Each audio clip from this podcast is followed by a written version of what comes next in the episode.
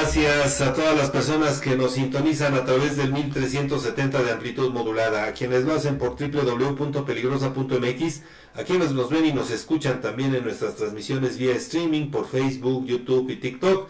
Gracias por esta oportunidad. Y esta tarde vamos a iniciar con una muy interesante entrevista. Hoy tengo en el estudio la presencia del ingeniero Noé Parada Matamoros, ingeniero. Bienvenido, buenas tardes, un gusto tenerlo en este espacio. Buenas tardes, muchas gracias maestro. Por Muchísimas gracias, gracias. Y bueno, pues don, don Noé, ingeniero Noé, cuéntenos porque hay preocupación en el campo tlaxcalteca, venimos de dos ciclos con eh, fuertes indicios de sequía y este pues, parece que pinta más o menos igual. ¿Cuál es la principal preocupación para los productores, principalmente del oriente de Tlaxcala? Frente a este escenario. Sí, este, pues muchas gracias maestro y a la peligrosa por la oportunidad. Y sí comentarle efectivamente nuestra zona, esta zona oriente del estado, se ha visto muy afectada por la sequía que en general ha afectado a todo el país, pero en el caso de nuestra región, este, los últimos dos años han sido devastadores. Eh, la región es agrícola, básicamente cultivos básicos como el maíz, y entonces es es fundamental el hecho de que no haya lluvia porque afecta de manera considerable la economía de las familias.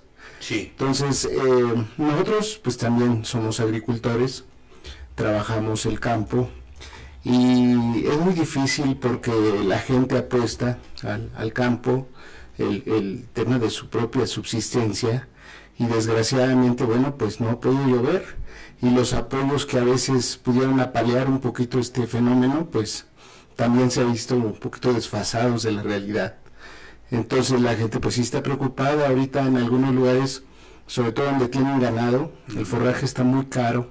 Nos decía una familia en una comunidad, dice, pues es que o comen las vacas o come la familia, ¿no? Porque sí está complicada la situación. No, y, y sobre todo, eh, ingeniero, que, bueno, hay una cierta resistencia por parte de productores de cambiar a otros cultivos que requieren menos tiempo, menos inversión, incluso menos gastos, etcétera, ¿no? Pero por otro lado, ingeniero, también creo, y me queda muy clara esta parte, en la que, eh, pues, sí, como usted decía, la inversión, de acuerdo con lo que hemos podido sondear con algunos productores, entre 10 y 12 mil pesos por hectárea y desafortunadamente muchos productores el apoyo que reciben pues es de 3 mil pesos, pero por productor. Cuando pues, si tienen por ejemplo su, su parcelita de 3 hectáreas, pues no les alcanza, no, no les da. Sí, creo que eh, el recurso en el caso de los presupuestos, eh, tanto federales como estatales, pues están ahí en el, eh, marcados hacia el campo, pero ha faltado, ha faltado esta parte de la planeación y de entender, por ejemplo, cómo está regionalizada la agricultura en el Estado. La parte sur del Estado es una parte pues, que prácticamente es ya muy urbana, no hay agricultura. La parte norte está apoyada en el tema de lo que es la cebada y el trigo principalmente, y eso también tiene que ver con el ciclo agrícola. Pero nuestra región, la zona oriente, es totalmente maicera. Y entonces aquí, adicional a ello, el tema de las lluvias ha sido pues, muy escaso y ha afectado de manera considerable la producción, pero tenemos zonas donde prácticamente no se, no se cosechó absolutamente nada. Y hablamos de, miles de hectáreas. Entonces, eh, ¿qué está pasando? Bueno, los apoyos se anuncian, ¿no? Este, recién se anunciaron 400 millones de pesos para el campo, ¿no? Eh, pareciera que es mucho dinero, pero uno pregunta, ¿no? Un tractor que vale 500 mil pesos o 600 mil pesos.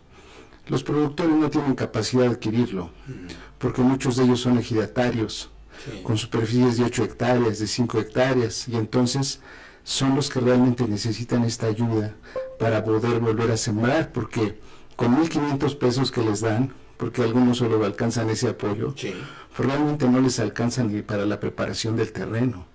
Entonces es necesario eh, pues voltear a verlos. Creo que el presupuesto tendría que reorientarse y obviamente atender estas necesidades tan sensibles de la población, porque hay que caminar desde el Carmen, Tequesquitla, Guapiastla, Alzayanca, la zona oriente de Guamantla, y pues no hay nada, ¿eh? no hay nada de cosecha, y, y, la gente, bueno, ahorita va en la esperanza del nuevo ciclo que, que ojalá traiga lluvias, pero eh, si no llegara a llover, pues sería algo prácticamente catastrófico. Entonces, creo que eh, en eso sí el gobierno tendría que hacer una prevención para que en el caso de que se presente un fenómeno, bueno, atenderlo, pero ya desde ahorita sí este, están muy cerca, porque la gente sí está muy preocupada. Oiga, ingeniero, pero ahorita que eh, lo, lo, estoy escuchando, me llama la atención un, un hecho fundamental si eh, depende la zona oriente completamente del campo. Poca industria y al final de cuentas, bueno, pues hay, hay incluso productores que se quejan de que, bueno, pues la misma industria pues, echa bombas para evitar la, caída de granizo. Pero, ¿cómo se puede subsanar esta dificultad, este problema en el, o este bache en el que están metidos muchísimos productores del oriente? Es decir, sequía, poca productividad, los apoyos no son suficientes. ¿Cómo podemos salir de este bache?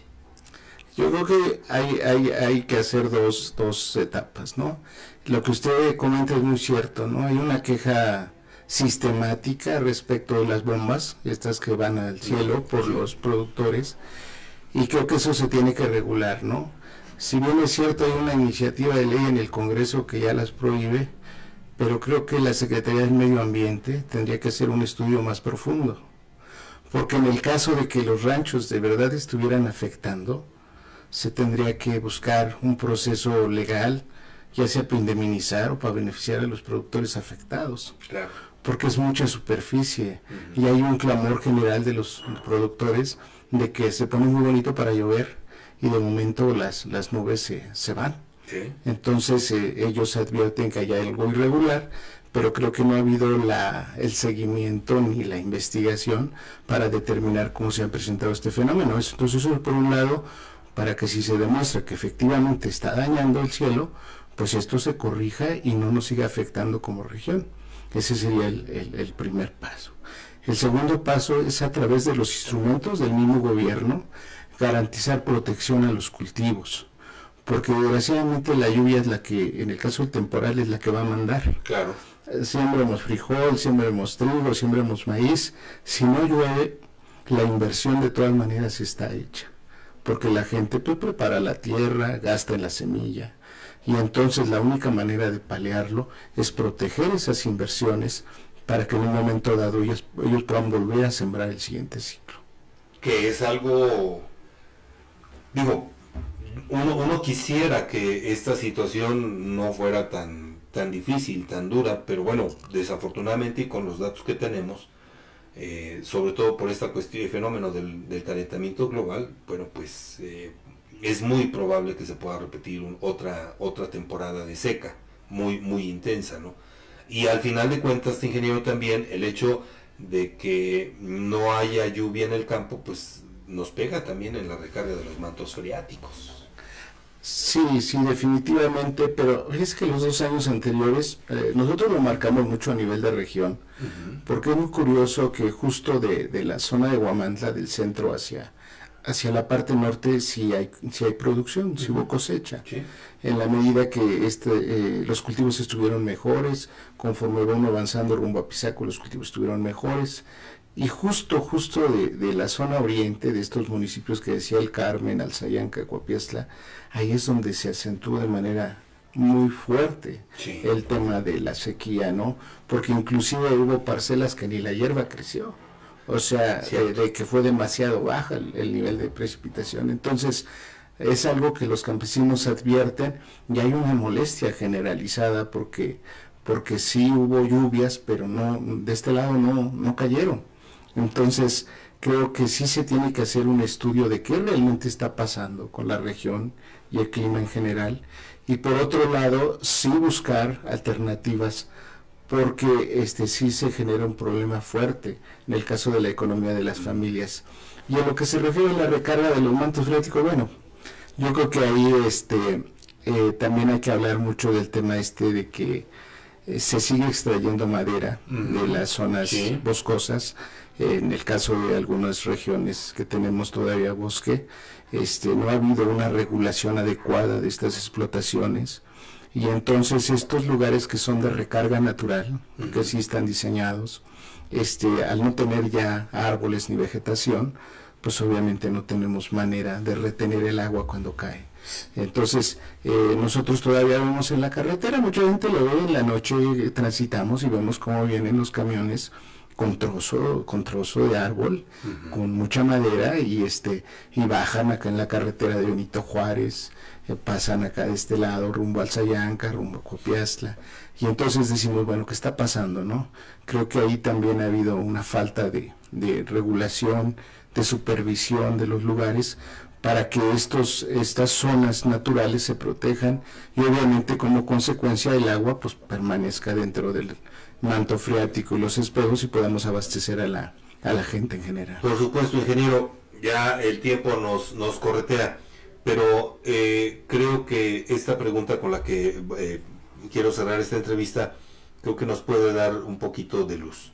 Necesitamos que los campesinos se unan, pero sobre todo que haya factores de, de unión entre los campesinos para, para buscar esas posibilidades de que no sean tan golpeados, de que puedan tener más opciones para producir, para ganarse la vida de manera honesta.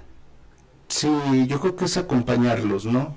Es acompañarlos y diseñar esquemas, en el caso de las inversiones, de los presupuestos, que, que permitan que ellos puedan seguir produciendo, que puedan seguir generando su propia alimentación, generando su propia actividad económica desde la agricultura, pero sobre todo en estas condiciones climatológicas o estos fenómenos atípicos que ya se están presentando, es no dejarlos solos, es acompañarlos y, estar con ellos, en el caso de todos los somos afectados, para que obviamente podamos seguir generando lo que es el alimento de toda la población. Le agradezco infinitamente que haya, acudido a esta invitación. Como siempre, las puertas, los micrófonos y las cámaras de objetivo AM y Objetivo PM están abiertas. Muchas Esperamos verlo y platicar eh, nuevamente pronto con usted. Muchas gracias. El ingeniero Noé Parada Matamoros aquí en Objetivo PM. Voy a hacer una breve pausa. Regreso con el comentario de Edgar.